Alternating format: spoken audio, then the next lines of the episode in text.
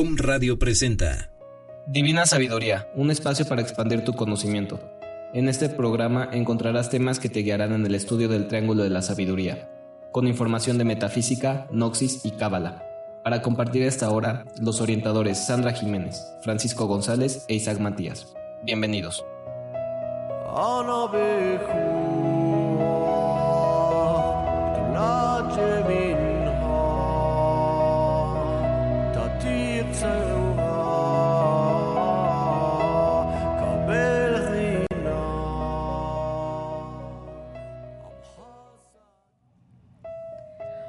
Tal amigos? Buenas tardes. Estamos aquí un jueves más en nuestro programa Divina Sabiduría. ¿Cómo han estado amigos?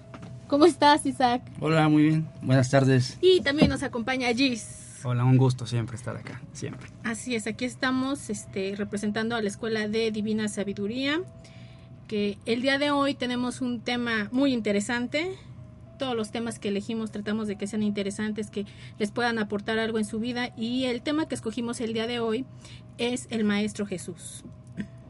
Este tema que esperamos les pueda aportar conocimiento, sabiduría, pero sobre todo entender un poquito más acerca de la vida eh, de, del Maestro Jesús, el hombre más sabio que para mí que ha existido aquí en la tierra, este, y cómo no, si todas las enseñanzas que nos trajo, este, Dios se las ha dado, de su Padre que es Dios, el Padre Eterno, y, y pues bueno, él fue un excelente maestro para todos los discípulos que tuvo, quienes le siguieron.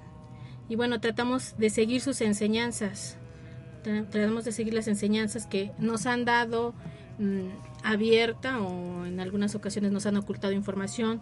Pero bueno, este, de una u otra forma siempre tomar lo bueno, lo bonito, para poder seguir en un camino de luz. ¿Qué nos puedes compartir, Gis?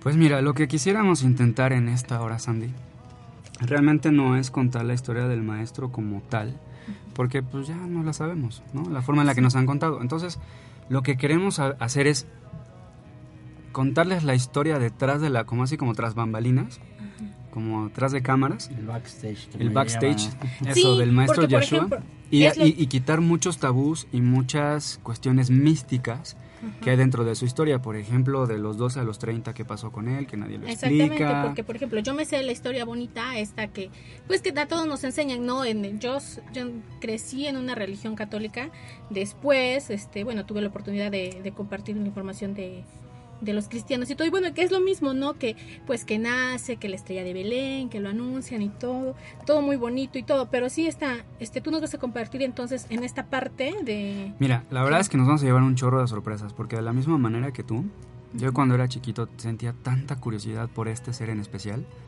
que siempre me preguntaba dónde estaban esas lagunas que no te explicaban.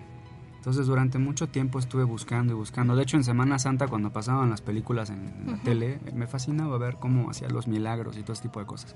Entonces siempre llamó mucho la atención para mí y me inspiró mucho a, a tocar estos temas. Entonces, para empezar a develar un poquito todo el misterio del maestro, em, ¿qué te parece si empezamos con el nombre? Obviamente el Jesús, el nombre de Jesús, pues ya viene derivado de, de diferentes lenguajes, pero principalmente el nombre del maestro es Yahshua. Yahshua es el nombre correcto que está en hebreo o arameo. Así es el nombre correcto que significa el Salvador Ok. literalmente.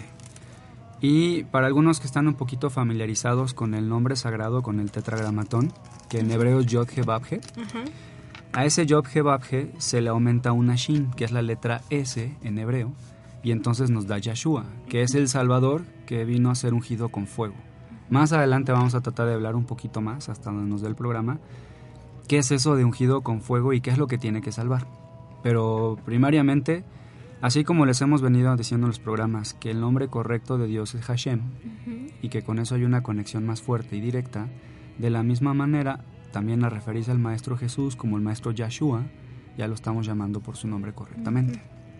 Entonces, por ahí vamos a empezar. Ahora, yo me topé con una sorpresa increíble, porque al estar buscando toda la historia, me topé con una, una autora buenísima, una autora argentina que ya falleció, que se llama Josefa Rosalía Luque Álvarez.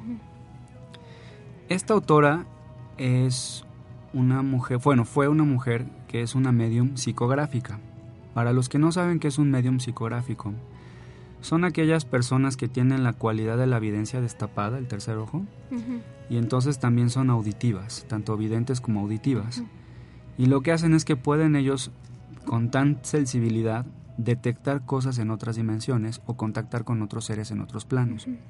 Entonces un medium psicográfico lo que hace es que recibe un mensaje y lo plasma en papel con su puño y letra el, el mensaje en una hoja. Un ejemplo de un medium psicográfico, para algunos que a lo mejor lo han de conocer, es Chico Javier, que también ya falleció y que él es casi una religión en Brasil. Entonces el medium psicográfico lo que hace es que cierra sus ojos, entra en meditación y entonces un ser elevado, un maestro ascendido, le empieza a dictar una enseñanza y esta persona la pone en hoja. Entonces me vine a dar la sorpresa de que esta autora se preparó durante 10 años, todo su, su cerebro, porque fue contactada por Hilarión de Montenevo. Si se acuerdan el programa pasado que vimos los siete rayos, Hilarión de Montenevo es un maestro ascendido que es el actual director del Rayo Verde.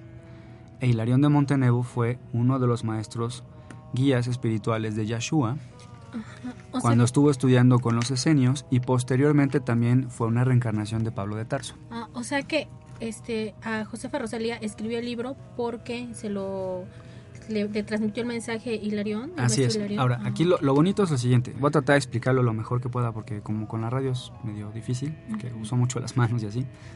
Pero mira, Hilarión de Montenevo buscó a su rayo gemelo o su alma gemela, que es precisamente Josefa Rosalía Luque Álvarez. Eso hace que se propicie las condiciones perfectamente para que pueda haber un dictado de un texto, de una idea, de una historia a través de dimensiones, porque es como si tú estás sentada aquí junto a mí y yo estoy en cuarta.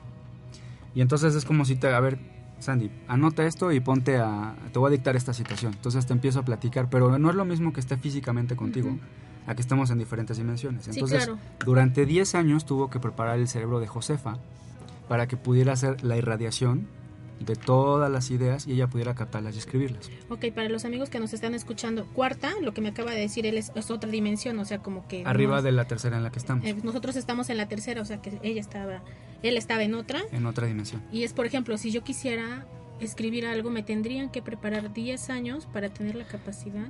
No tanto porque finalmente hay personas que tienen la evidencia destapada de manera natural por condiciones en, en el nacimiento. Ya vemos quienes la tenemos tapada completamente y hay que desarrollarla poco a poco en el transcurso de esta encarnación. Pero finalmente más o menos así es la idea. Ahora, ¿de dónde viene toda la historia del maestro Yeshua con estos dos personajes que les acabo de contar? De la siguiente manera. Nosotros tenemos un campo áurico que es como un escudo, y tenemos un cuerpo etérico, donde se guardan todas las memorias de todas nuestras vidas pasadas. Entonces, todos esos registros, lo que estamos aquí ahorita hablando, es como lo están registrando ahorita en el podcast, que lo pueden escuchar más adelante en Home Radio, en la página. Así, todo se guarda en la luz y en los archivos que se escriben en el éter, que es toda la sustancia que nos compone alrededor y en todo el universo. Entonces, esos registros akáshicos guardan toda la información de todas nuestras vidas. Y eso y podemos acceder a ellos a través de meditaciones y a través de permisos especiales. Cuando se hacen las regresiones y ese tipo de, cosas que ya la gente está un poco familiarizada. Pero finalmente todo, todo queda grabado. Aunque tú creas que no te están viendo, hay una cámara etérica que lo graba todo. Y todos esos registros se quedan impregnados en el cuerpo etérico, que son las memorias etéricas, y se llaman registros akáshicos. Sí existe un, disco duro para cada uno de nosotros. Así es. No nos salvamos. No, no, por eso el Padre Eterno todo lo ve. Y le puede poner replay y puede volver a ver otra vez todo lo que hicimos. Entonces, aquí lo importante es que todos, todos estos registros akáshicos, para ponerles un ejemplo más claro, creo que yo que vieron todas las películas estas del maguito famoso que tiene la cicatriz en la frente. Hay una parte en donde el, el, el profesor, el mago de la escuela, hay una fuente en donde se saca un pensamiento con la varita de la mente, lo mete en la fuente y le dice al personaje que meta la cabeza para que vea lo que quiere que vea. Entonces cuando este personaje sumerge la cabeza en la fuente, de repente se sume en la imagen. Así son los registros akáshicos. Es como volver nuevamente a vivir todo vivamente. Es como una película de 3D, pero súper sofisticada. Entonces, cuando nosotros vemos realmente cómo son los registros akáshicos en cuarta dimensión, son libros rojos enormes, llenos de fotografías o ilustraciones, y lo que haces es cuando te le quedas viendo una, te sumerges y entonces empiezas a vivir todo esa imagen del registro del que lo agarraste. Entonces, ¿por qué les menciono registros akáshicos? Porque al que le dieron permiso de revisar los registros akáshicos del maestro Yeshua fue al maestro Hilarión. Entonces, el, el maestro Hilarión, al tener en su posesión los registros akáshicos del maestro Yeshua, busca contactar a Josefa Rosalía para poder darnos en tercera dimensión este maravilloso regalo, que son los 10 libros que escribió durante 30 años. Y lo más interesante de todo esto es que me lleve la sorpresa de la vida, porque el maestro Yeshua no solo resulta que vino una vez, sino que vino nueve veces. Entonces, el, el espíritu del maestro Yeshua, el espíritu, su alma como tal, el nombre verdadero del maestro es Karseb Elión. Karseb Elión. Así como todos, tú tienes un ego con el cuerpo que se llama Sandy, Isaac también tiene en su encarnación este cuerpo con este ego, así como el maestro Yeshua también tenía un cuerpo cuando se llamaba Yeshua. Todos tenemos un alma y tenemos un nombre cósmico, un nombre armónico que no cambia, que es de nuestro verdadero ser. Ese nombre del maestro Yeshua, como lo conocemos en su última encarnación, es Karseb Elión. Un nombre muy fuerte. Ahora, les voy a, tratar de explicar brevemente para que también me vayan ayudando. Las, nueve encarnaciones del maestro Yeshua, que han venido durante, durante todo el desarrollo de la vida. Estos libros los pueden encontrar en internet. Si buscan Josefa Rosalía Luque Álvarez y ponen PDF, los pueden descargar de manera gratuita son 10 libros, tienen una página de internet en donde pueden ver cuál es el orden de lectura de los libros y les juro que si se sumergen en esa página les cambia completamente la vida. Completamente, se los digo por experiencia. El, el estar eh, viviendo esa, esas, esas páginas, porque no es leerlas, es vivirlas, te cambia completamente la vida. Entonces nos vamos a remontar 50.000 años hacia atrás, cuando estaba el continente de Lemuria o Cremuria, como le llaman algunos antiguos historiadores, porque ese continente fue depurado y destruido por fuego, por eso de, de Escremuria, por el fuego. Nosotros lo conocemos como Lemuria. Y en el continente de Lemuria, él tuvo dos encarnaciones. La primera fue como Juno, que era un marinero, que su padre tenía un astillero, y eh, obviamente construía barcos, y él se dedicaba a rescatar a todas las almas en pena que sufrían de la, de la esclavitud de los piratas en ese entonces. Entonces toda su vida la dedicó a la libertad, a la liberación de los presos de los piratas. Siempre, casi siempre todas las historias pues tienen una historia como trágica al final de, de, su encarnación. En este caso lo hundieron junto con su barco y ahí terminó su encarnación, pero trató de hacer el mayor bien que pudo en ese continente. Después regresó como la personalidad de Numu.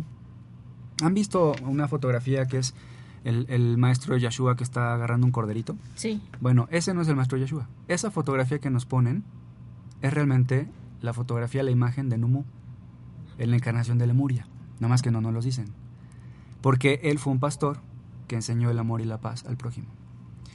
Después de eso nos vamos a remontar 35 mil años atrás, cuando estaba todavía el continente Atlante, la Atlántida, antes de que se hundiera y ahí también hubo dos personalidades en las que encarnó. El primero fue un rey muy sabio que se llamó Anfión, el cual tenía problemas con un hermano suyo que era muy envidioso y entonces quería el reino.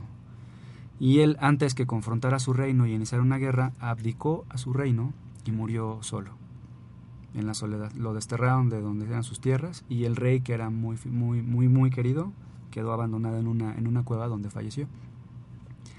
En otra, en otra personalidad fue un filósofo que se llamaba Antulio. Este filósofo Antulio es el precursor de toda la, filosofía griega. Todas sus enseñanzas llegaron a Ática, que actualmente es Grecia, en donde todas sus enseñanzas se desarrollaron en lo que es la mayor parte de la influencia de nuestra educación occidental, que es la griega. Después de eso encarnó como Abel, hace alrededor de 12.000 años, y él fue el que fundó realmente esta civilización adámica en la cual estamos actualmente mal llamada adámica porque realmente debería ser como una civilización abelina o abeliana porque venimos realmente de las enseñanzas de Abel. Sin embargo, su, su padre, que era Adán, que el, el nombre verdadero es Adamú, y su esposa Evana, pues fueron los progenitores y de ahí fue donde vienen todas las leyendas y todo el teléfono descompuesto que conocemos actualmente, que nadie nos sabe contar bien la historia. Después de Abel, que tuvo a este hermano Caín, que aunque no lo sabían, pues Caín era adoptado, que es lo más chistoso, ahí viene toda la narración, está buenísima. Caín era adoptado. Realmente Caín no fue el que mató a Abel, aunque sí provocó su muerte, pero no fue de esa manera como nos las platican. Entonces ya más nos vamos familiarizados. Después, alrededor de 7500 años, cerca de la India, encarnó como Krishna, que todos conocemos a Krishna. Él también igual, murió por las armas con una lluvia de flechas porque también uno de sus hermanos quería el reino y entonces andaba con esa ambición. Después encarnó en la séptima encarnación como Moisés que es el fundador como tal del judaísmo. Después de Moisés encarnó como Siddhartha el Buda, nuevamente cerca de la India, y finalmente la novena y última encarnación como el maestro Yeshua. Entonces, si te das cuenta, actualmente lo que ha pasado es que toda la enseñanza que nosotros podríamos obtener y todo el conocimiento del que estamos siendo nosotros presa ahorita Es lo mismo. es lo mismo, pero como lo fragmentaron, creemos que es diferente.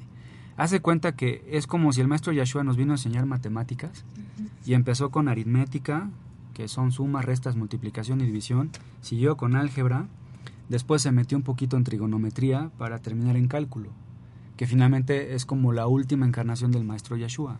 Pero si se dan cuenta todo viene en un orden, entonces todas las enseñanzas de Krishna, de Buda, de Moisés no se contraponen una con la otra, sino que todos son lo mismo, nada más que en diferentes grados. Entonces, si se dan cuenta, como actualmente está todo fragmentado, se dan el lujo de decir algunas escuelas que ellas son las que tienen realmente la razón y que tienen el conocimiento verdadero, cuando el precursor fue el mismo, nada más que con un cuerpo diferente y con un cuerpo diferente. Las enseñanzas luego, luego entonces son, son prácticamente las mismas, con otras palabras más o menos, otros autores, pero el sentimiento, el- la intención y el amor sigue siendo Es el lo mismo, al final es lo mismo. Entonces, si se dan cuenta, ya estamos develando misterios muy, muy profundos, que esto lo puedan encontrar. Como siempre les hemos dicho, todo, toda la información tiene bases sólidas.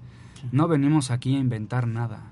Realmente todo esto yo se los estoy comentando de más de 5.000 páginas de lectura, en donde pueden encontrar toda esta información y la veracidad de la misma, para que no nomás se queden con el mensaje y digan, ay, les vamos a creer. Aquí les pedimos que no nos crean, como siempre nos ha hecho Isaac.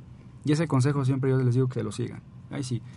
No nos crean. Nos- ¿Verdad, Isaac? No nos crean. Siempre investiguen. Están estas herramientas tan maravillosas ahora que es la, la internet, este, los libros que desafortunadamente ahora el acervo ya no es este físico, ya es más digital, ¿no? Por, por la tecnología que tenemos ahora, pero sigue siendo sigue siendo el mismo, sigue habiendo, que es lo principal.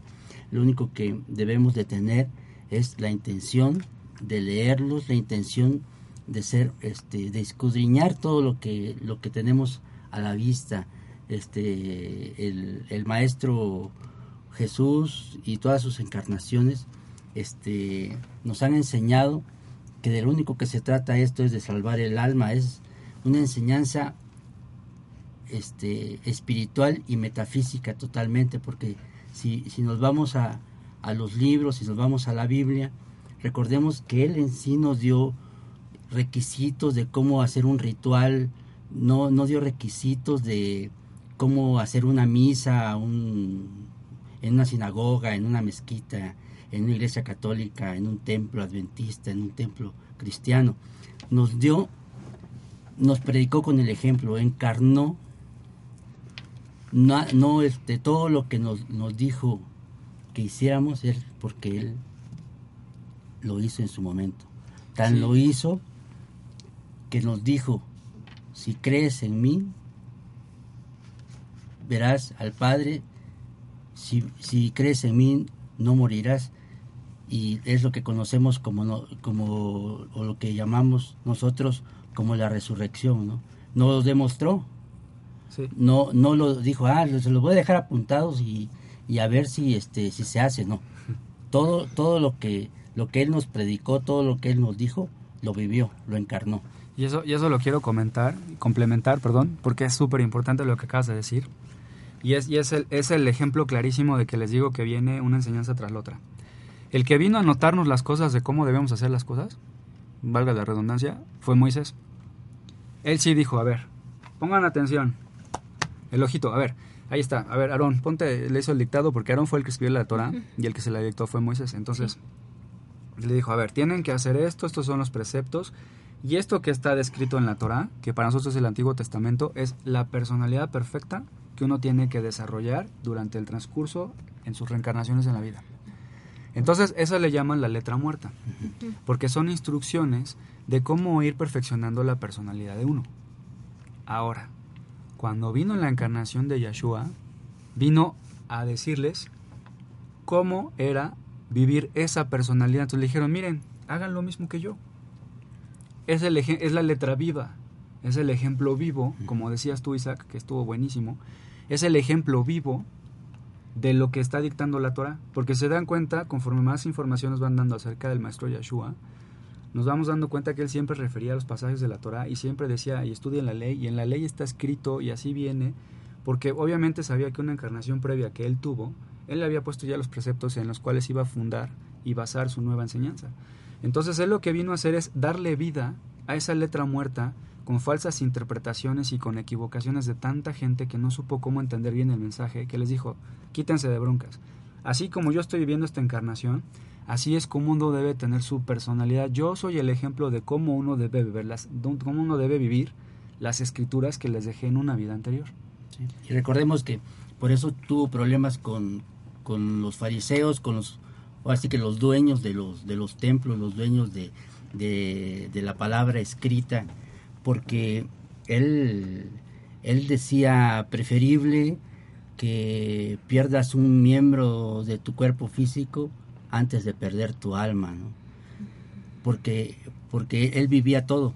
Él decía, decía eso porque estaba o era prácticamente enemigo de, de todos los de todo el control que tenían los fariseos referente no solamente de, de, de los templos o de las sinagogas, sino el control que tenían sobre la gente, ¿no? Y, ese es un ejemplo claro de que el Maestro Jesús encarnó y vivió todo, todo lo que nos enseñó. Aquí volteamos la mirada y podemos, podemos decir entonces qué nos enseñó Jesús, qué nos enseñó el Maestro Jesús, qué quiso Él verdaderamente que entendiéramos, pero sobre todo qué quiso Él que viviéramos. Y ahora volteamos la tortilla y y, o la página o como le quieran llamar, ¿qué dirían los, este, los rabinos, los sacerdotes, los pastores? Si, este, ¿Qué le dirían al Maestro Jesús? Con todas las reglas, con todo el diezmo, con, con todo, este, con toda la serie de requisitos y delimitantes que nos ponen, porque si no mal recuerdo, hay alguna, alguna, este, de las grandes religiones que dentro de sus requisitos para vivir en paz y en armonía con esa religión pone más de 600. 13. Sí, entonces estamos hablando de que este si no si no caes como en los baches aquí que, hay tantos en el, estado este, en el estado de Puebla si no caes en el 8 caes en el 9 pero caes sí, y es que para no más para aprenderte los de memoria así es. Está, cañón. entonces y creo que el maestro Jesús este dice, no, pues o que olvídense tantito de eso y vívanlo, ¿no? No resistan al, mal, dijo, dijo el maestro, porque recordemos que, que no es lo que, lo que entra por su boca lo que contamina al hombre, sino lo de, lo de este, lo que su boca sale, porque dice que lo que sale de su boca del corazón proviene, ¿no? Claro. Entonces, y bajamos este, este requisito que es es acción total. Jesús es acción total. Eh, ahora, hay una frase que a mí me gusta muchísimo que dice, el ejemplo arrastra. La mejor manera de enseñar es con el ejemplo. Ahora, como Él es el ejemplo para toda una humanidad de este planeta Tierra, vamos a hacer un poquito hincapié en lo que fue su instrucción y su crecimiento espiritual. Porque si Él fue el que nos dio el ejemplo a seguir, pues hay que conocer un poquito más de qué fue lo que estudió, cuál fue el camino que recorrió para nosotros también seguirlo. Entonces, aquí vengo yo a la parte de, de, qué hizo el maestro Yeshua de los 12 a los 30 años que tan místicamente lo han develado en, en, muchas partes. Entonces, para empezar, su papá, San José, pertenecía a la orden de los esenios. La orden de los esenios era una parte del pueblo de Israel que manejaba todo el conocimiento místico y esotérico que venía arrastrando desde las enseñanzas de la Atlántida. Es muy importante porque también era el conocimiento esotérico y místico que Moisés le, le, delegó a su hijo, un hijo que tuvo que se llamaba Esen, que de viene la orden escénica, de los esenios, que también tiene el 80% de todo lo del trabajo y escuela de misterios de Egipto. Entonces, para empezar, pues estaba él iniciado en las escuelas escénicas, que es una parte muy importante que ha desarrollado hoy en día la Kabbalah. Después de eso, durante su juventud, eh, que estuvo estudiando pues toda la parte espiritual de la escuela de los esenios, una parte muy importante es que también no todo el tiempo estuvo en Israel, sino que tuvo diferentes viajes con diferentes instrucciones. Uno de ellos fue a Egipto. Él conoció la biblioteca de Alejandría. Y en Alejandría pues se manejaba uno de los mayores conocimientos que existían en ese entonces, porque fue una de las bibliotecas más icónicas y más grandes que hubo en la época. En esa parte en donde estudió en Egipto, pues obviamente estudió toda la, cuestión, la cuestión de metafísica, los siete principios herméticos que los hemos estado viniendo enseñando en los programas, obviamente los siete rayos, todo lo que es la hermandad blanca con toda su jerarquía. Vino estudiando todas esas partes de metafísica que nosotros estamos tratando de enseñar aquí también. Obviamente también es muy importante recordar que las escuelas egipcias manejaban mucho también la gnosis, lo que es el fuego, por eso es que existían las vestales. Entonces también el maestro Yeshua empezaba a manejar el fuego interno y por eso es que manejó icónicamente los 33 años para darle símbolo a las 33 vértebras en las cuales hay que subir el fuego como hemos dicho en otros programas.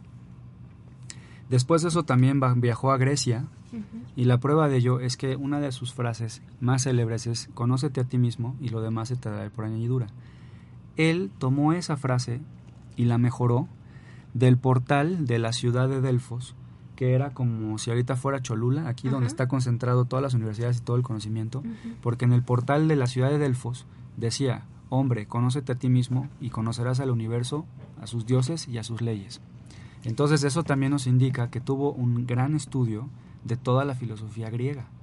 Después de eso también estuvo en la India, en el libro que nosotros les recomendamos, que se llama Los Maestros Ascendidos escriben el libro de la vida, que fue el que se les recomendó el programa anterior, donde viene también la jerarquía y los rayos, ahí viene un pasaje donde el maestro Yeshua describe cómo estuvo en la India con un gurú y de donde este gurú le enseñó el único conocimiento del cual se basó para todo su ministerio, que es yo soy la resurrección y la vida. Esta frase que nos explicó Adrián en ese entonces. Entonces también viajó a la India. Si se dan cuenta, el maestro Yeshua estudió metafísica, para resumir y para que quede más claro, gnosis, mitología griega, el tarot, obviamente, también el tarot egipcio, que también es, todos debemos tener un tarot en la mano y todos debemos saber leerlo para poder prevenir algunas cosas. Por cierto, en la escuela de Divina Sabiduría el maestro Francisco da clases de tarot cuando todos los amigos radioescuchas en un momento dado quieran aprender más del tarot, que es algo bellísimo aprenderlo, no como algo este místico, no, bueno, no, sí místico, pero no como algo malo. Como una herramienta Como una herramienta para saber dónde estamos parados con nuestro actualmente nuestro Google Maps, nuestro GPS. Otra herramienta, así es. Sí, y también, bueno, el maestro Yeshua también estudió Kabbalah, y obviamente también una de las pruebas más fuertes que tuvo en su juventud pues fue una iniciación gnóstica en la cual pues ya pudo dominar completamente su fuego. Ahora, ya que estamos develando esta parte, cuando él estuvo a los 30 años empezando su ministerio, hay una parte también con otro personaje muy importante dentro de su historia, al cual no se le ha dado la honra de vida, creo yo, y también el cual ha sido víctima de la misoginia de la mayoría de las religiones por parte de los hombres, es María Magdalena. Que quieran o no, ella fue su consorte y ella fue la, la inspiración del maestro Yeshua con la cual subía al fuego y con la cual llevó a cabo todo su ministerio. Entonces, hay cosas bien importantes que quisiera aclarar. Una, A nosotros nos han comentado que la espiritualidad como que va de la mano con la pobreza y la humildad y como que si es un nombre de Dios, pues es un nombre bueno, pero pues ahí se queda. Yo les digo que no. Todos los maestros ascendidos, ejemplificando ahorita con el maestro San Germán, manejan toda una enseñanza de opulencia divina. Todo el movimiento es con opulencia divina. Y, y el maestro Yeshua no pudo haber sido la excepción. La excepción. Y está basado ahorita en los libros y les voy a explicar ahorita por qué. Pero vamos a tomar primero el ejemplo del maestro San Germán. Cuando el maestro San Germán describe cómo son sus um, vestimentas cuando él se, se precipita con la gente que lo ha contactado, es un traje precioso de, de, una, de una como tipo lino seda negra que no conocemos, una, una, de una tela de calidad carísima, finísima. Los botones que tiene en, en, su camisa y en su saco son diamantes y en los zapatos tiene incrustados rubíes. Entonces díganme ustedes si no maneja una opulencia. No, claro. Ahora, el maestro Yeshua lo que no nos han querido comentar es que en, en el momento en el que él estuvo pisando la tierra, era cinco veces más rico, más poderoso políticamente y militarmente hablando que el mismísimo César, que se decía que era el hombre más poderoso del mundo. Y ahí les va por qué. Cuando se inició todo el movimiento del maestro Yeshua, el nombre que le dio al movimiento se llamó la Santa Alianza. Todo esto viene en los libros de Josefa. Uh -huh. Está con bases. Y lo que hacían en este movimiento de la Santa Alianza es que para recordar lo que estaba sufriendo el pueblo de Israel en ese entonces, es que estaba ahorcado tres veces, porque tenía que pagar impuestos a los romanos, tenía que pagar impuestos a Herodes, que era el rey que se autonombró rey de Jerusalén y de Israel, y aparte tenían también que cumplir con todas sus obligaciones con el Sanedrín, que en ese entonces era la fuerza político y religiosa del país. Entonces se dan cuenta de estas tres cuartas partes del ingreso de un israelita se iban a estos tres poderes, que se los repito, era el Sanedrín, Herodes y Roma. Entonces realmente comían con nada. Mucha gente no tenía para comer. Y todavía existía la esclavitud en ese entonces en algunas partes. Entonces lo que hacía la Santa Alianza es que ayudaba y recogía a toda esta gente, les suministraba todas sus necesidades materiales y después le daban una instrucción espiritual. Porque como lo ha hecho Francisco mucho en las clases, el chiste de este momento que estamos viviendo en México no es una revolución, sino es una reevolución de conciencia individual en cada quien. Y es lo mismo que se estaba haciendo con la Santa Alianza, hacer conciencia en la gente. Entonces, obviamente una persona que tiene hambre, un niño que no ha comido en tres días, si tú le hablas de Hashem, no te, vas, no te va a hacer caso, no te va a entender nada. Porque, es? sí, ¿De sí, qué me hablas? Lo que quiero es ¿Se comer. puede comer? Sí. ¿Por qué? Porque tienes primero que, que satisfacer las necesidades básicas. Porque la gente si no tiene satisfechas sus necesidades básicas no puede tener apertura al conocimiento espiritual. Entonces de la misma manera no se inventa el hilo rojo. El maestro Yeshua lo que hizo es que eh, fundó la Santa Alianza para cubrir todas las necesidades básicas de la gente que lo necesitaba en ese entonces y posteriormente iniciarlos en una instrucción espiritual para hacer un movimiento de conciencia brutal, radical en ese tiempo. Y eso atraviesa también, como bien dices, de, de la Santa Alianza, a través de las instrucciones de bajar el fuego, de la oración, de la espiritualidad, porque la, la espiritualidad se enriquece con la oración. Pienso que, que si no es orando, si no es meditando, no podemos construir. Recordemos que el, el libro de, del Zohar este, habla mucho, mucho de, de este, que la meditación, con la meditación puedes crear todo, ¿no? Así es. Entonces, Es llevar a la práctica el conocimiento para precipitar las cosas. sí, entonces, como bien dices, todo eso nos ha enseñado el Maestro Jesús. Ahora, todo este movimiento que te estoy diciendo, pues necesita lana. No, o sea, imagínate conseguir para miles y miles de personas el sustento, el techo y el vestido que requieren y podérselos proporcionar. Todo esto necesita dinero. Todo esto necesita dinero. Entonces, finalmente, ahí les va de dónde venían los fondos del maestro Yeshua y por qué digo yo, ahorita al aire, que era cinco veces más poderoso que el mismo César. Primera, como él pertenecía al orden de los esenios, los esenios también tenían dentro de sus enseñanzas, dentro de sus discípulos, gente que era arrepentida, que era multimillonaria y que todas sus, sus riquezas las donaba en bien del movimiento de los esenios. Entonces, cuando ellos se dan cuenta que el estandarte de su movimiento espiritual es el Mesías, que es el maestro Yeshua, le dieron todo el apoyo económico. También los Reyes Magos, que nosotros conocemos que seguían la estrella de Belén, Ah, sí. fueron tutores del maestro Yeshua. Y es que eran reyes realmente, eran de la realeza. Uno de ellos era de Persia, otro venía de la India y otro más que también era parte como esenio también. Ellos también, aunque no lo crean, cuando él nació le dijeron, nosotros al maestro Yeshua le vamos a dar una beca, por ejemplo, de que de, de aquí a los 18 años les vamos a dar un talento cada año que cumpla. Y anteriormente un talento era una fortuna que no te imaginas. Entonces también tenía todo ese dinero que le habían dado los Reyes Magos junto con su tutela. Después de eso también él conoció a un sheikh, un jeque árabe, que se llamaba el Sheikh Ildein, que también le dio todo su apoyo, no solo económico, porque él también era simpatizaba con las enseñanzas del maestro, sino que también todo el poder militar y todos los guerreros a caballo que pudiera necesitar para reconquistar Israel. Después, cuando fue a Alejandría, también conoció a lo que son la dinastía de los reyes de Egipto, que se llamaban los Tuareg, encabezados por el Hak Ben Faki, los cuales también tenían hombres a caballo y guerrilleros, y los cuales también tenían riquezas incalculables que también le daban su apoyo.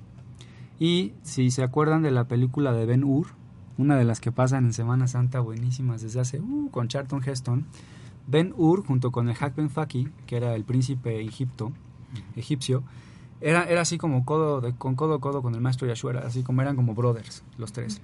Y recuerden que, que Yuda Ben Hur, él, él hereda una fortuna impresionante, incluso el título y el apellido de un general romano.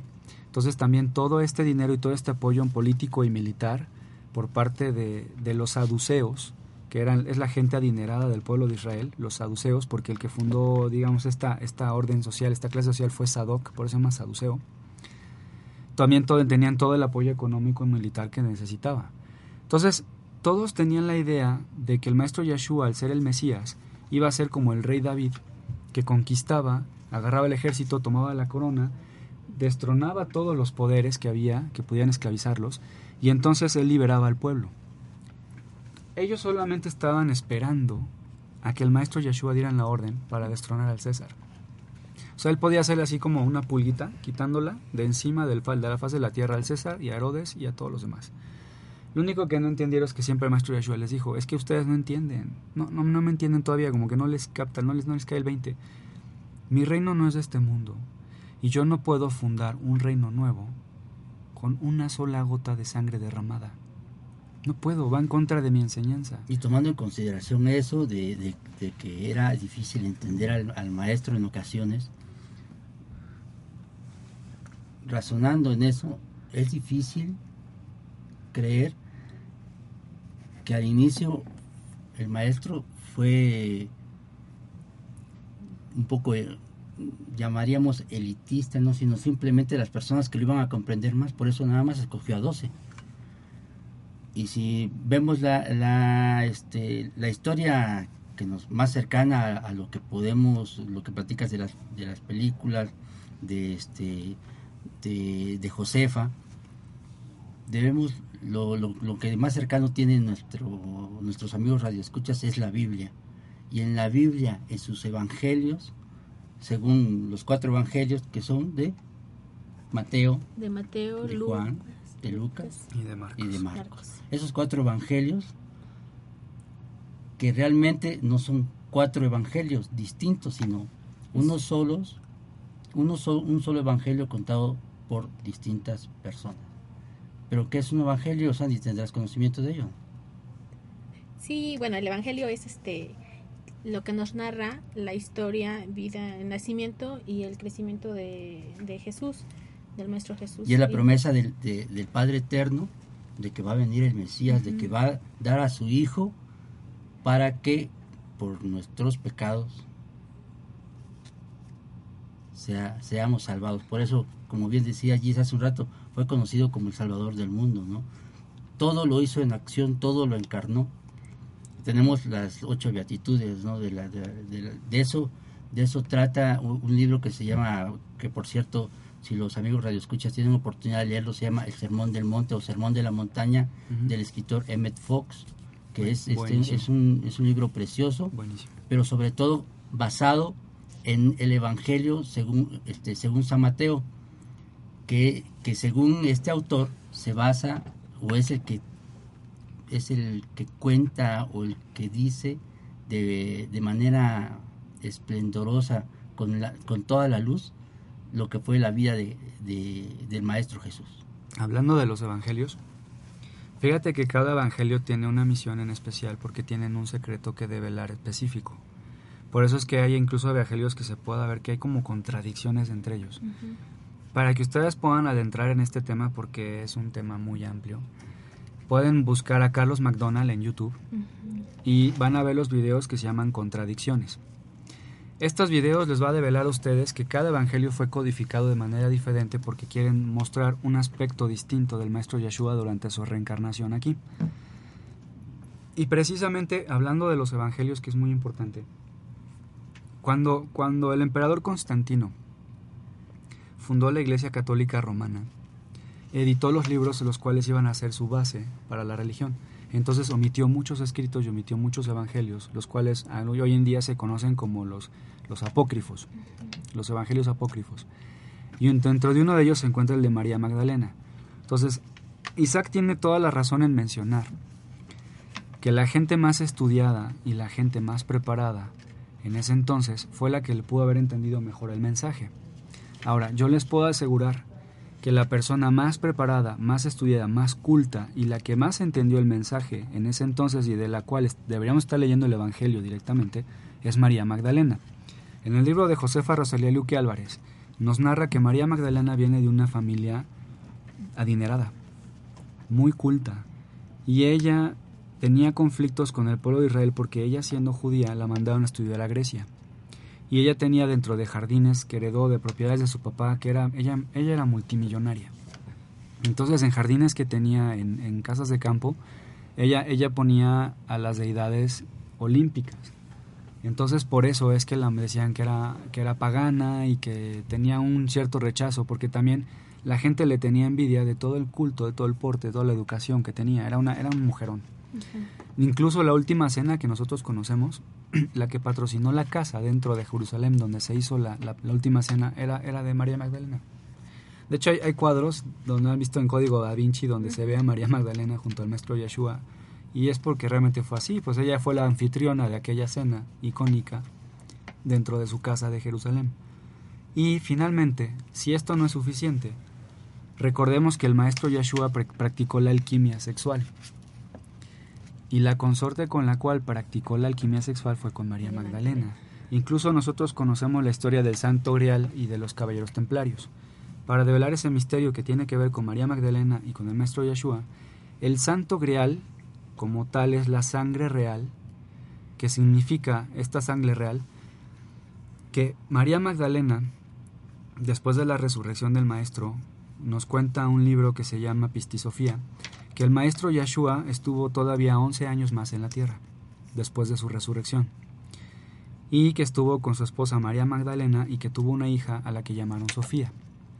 Ellas se resguardaron en Francia, y ya estando en Francia, cuando él hizo finalmente su, su, ascensión, el maestro Yeshua, Sofía y Magdalena se quedaron resguardadas por los caballeros templarios, que en ese entonces no se llamaban así, pero eran como sus guardianes. Entonces hasta la fecha, la sangre real significa que hay un linaje de sangre, que hay una familia que viene directamente de la línea del maestro Yeshua y María Magdalena. Eso es lo que significa el Santo Grial. Y actualmente existe la orden de templarios que están cuidando a estas personas que tienen cuerpos que todavía traen la genética del maestro Yeshua. Entonces, hemos ahorita develado muchísimos, muchísimos, muchísimos misterios acerca de este personaje y pues quisiera que a lo mejor, no sé si tengan comentarios, quisieran que, les aclaráramos más. Sandy les va a decir cómo es la forma de contactarnos para que puedan hacer las preguntas y con muchísimo gusto tratamos de responderle, les pasamos los links si es que les interesa más información acerca al respecto, que yo le digo que directamente váyanse a las bases. Lo más importante es que se animen a leer. Finalmente se aprende más de una lectura, de un libro, de un maestro que, que se tomó todo, toda la energía, toda la concentración, todo el amor para dar un mensaje que, que, nosotros en un programa que tratamos de acercarlos a ese conocimiento, pero no, no tiene comparación. Así es.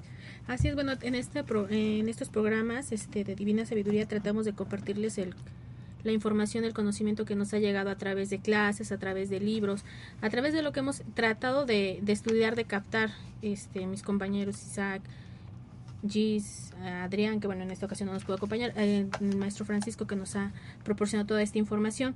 Les quisimos traer este, este tema del maestro Jesús, como ya lo mencionaba, en sus diferentes encarnaciones. Aquí lo que, lo que hizo la humanidad fue seleccionar, fue hacer bloques como religiones, como que imponer cosas, pero realmente su enseñanza ha sido siempre la misma.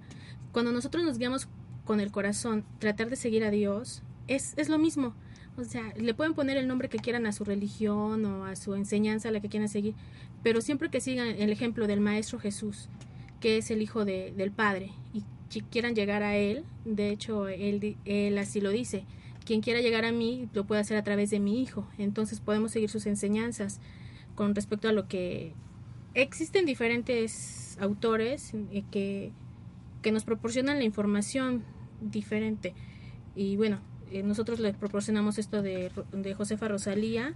Si en la página de, de Divina Sabiduría de Facebook, ahí les puedo proporcionar la información de, de los evangelios, de de San, por ejemplo, el Evangelio de San Mateo, lo que mencionabas hace un rato de que cada evangelio te proporciona algo, nosotros estamos acostumbrados a agarrar nuestra Biblia y dices, ah, pues mira, aquí están los evangelios, ¿no? Y lo van narrando cada quien como...